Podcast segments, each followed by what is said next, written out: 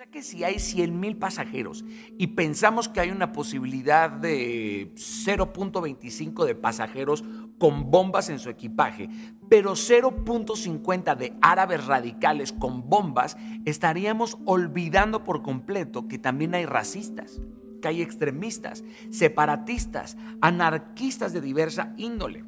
Lamentablemente nos cuesta pensar en un terrorista al que no podemos visualizar ¿Por qué? Porque no podemos superar todavía los estereotipos. Estamos bombardeados de prejuicios, tenemos tatuados estos estereotipos, tenemos eh, tatuada la islamofobia y a nuestro cerebro, pues se le hace más fácil imaginar a un terrorista muy puntual y específico que pensar en otro tipo de terroristas.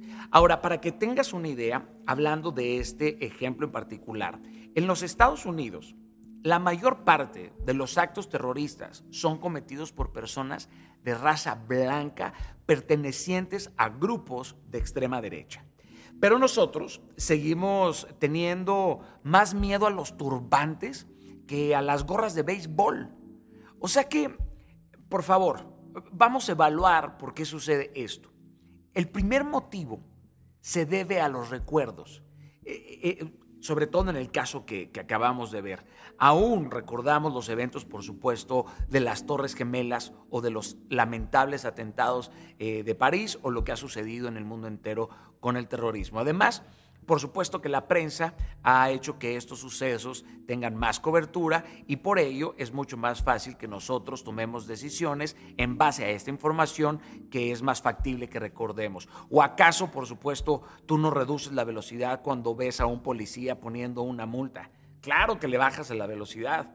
Ahora, que inmediatamente se te puede olvidar y luego te pones a acelerar de nuevo, eso es lo que sucede. Esto se llama correlación ilusoria. Esto es otro criterio errado que afecta definitivamente eh, eh, nuestra programación. ¿Y de qué se trata? Pues de asignarle un valor que es predictivo a un elemento que ocurrió paralelo a uno que nos marcó pues profundamente, tal y como el que te acabo de mencionar, el ataque de las Torres Gemelas. Este evento nos, nos dejó marcado a todos. Y este ejemplo, bueno, pues afecta de forma determinante la visión que ahora nosotros tenemos de dos mil millones de musulmanes, que en su inmensa y hermosa mayoría son personas que son amantes de la paz. Voy a poner otro ejemplo de forma radical. Si en un pueblo se va la electricidad y resulta que segundos después se produce un terremoto, pues por obvias razones los habitantes tendrán por mucho tiempo miedo a los apagones e instintivamente van a pensar que existe la posibilidad de que después del apagón venga un sismo. Este es un evento, por supuesto, que ya ha sucedido en varios lugares, pero con el paso del tiempo, luego de varios apagones sin terremotos, pues la gente comienza a perder miedo a una relación que solamente solía existir en su mente. Eh, este segundo concepto, que quiero que tengas también en cuenta para, para poder tomar decisiones, es el concepto de la falsa premonición. Muchos de nosotros lo hemos vivido. Y esto sucede cuando imaginamos una serie de opciones en el futuro. ¿Me doy a entender con esto? Y vemos estas opciones en el futuro y analizamos los riesgos que están en el futuro. Y tenemos la tendencia de sobreestimar la posibilidad de ocurrencia de eventos que son muy poco probables. Eh, por ejemplo, si tú dices, quiero ir a esquiar eh, en un futuro y analizas los riesgos de esquiar, a lo mejor en tu cabeza viene la imagen de la sombra de una avalancha que empieza a destruir eh, la montaña y, te mata. Y luego esta imagen pues te acompaña durante la toma de decisión de si vas o no vas a esquiar. Sin embargo, si tú decides erradicar esta imagen y tomas una estadística y calculas la cantidad de veces que una avalancha ha caído en uno de estos resorts en donde vas a esquiar, pues podrías comprobar que existen muy pocas razones para temer y dejar de ir a esquiar. Sin duda, querido, eh, otro ejemplo podría ser cada vez que vemos un accidente de avión. Yo que soy un tipo que se la vive en los aviones, pero que le tiene miedo, por supuesto, a los aviones, pero esto no significa que me he quedado estático. Por supuesto, cada vez que yo veo un accidente de un avión, lo primero que pienso es lo peligroso que es viajar.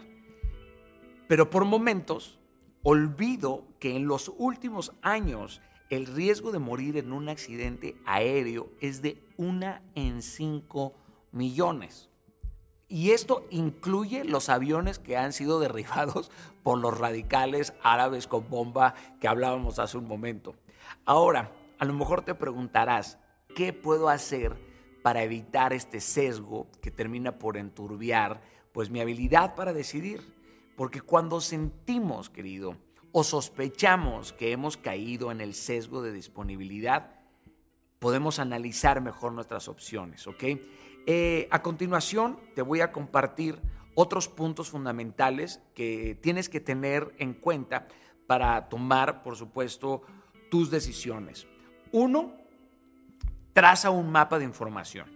Esto es un esquema en el que vas a enlistar todas las fuentes de información que sean relevantes. Por favor, información relevante y que tú ya estés utilizando. Quiero que revises esta información, que revises cada uno de los datos con los que tú cuentas y que te asegures que ninguno de estos datos proviene de creencias, impresiones, prejuicios o correlaciones ilusorias o falsas premoniciones, por favor. Eh, ese sería uno, ¿ok? Trazar un mapa. Dos, escribe varios escenarios. Esto es increíblemente beneficioso. Escribe varios escenarios en los que puedas poner a prueba la información que estás utilizando. Por ejemplo, supón que tu decisión está relacionada con la compra de un negocio eh, en tu localidad lo que vas a hacer es elaborar escenarios extremos. Te vas a ir al, escenario más optimista y después al escenario más pesimista de todas las posibilidades. Y mira hasta dónde puede aguantar la información con la que, con la que cuentas. O sea, si aguanta esta información o destruyes esas posibilidades.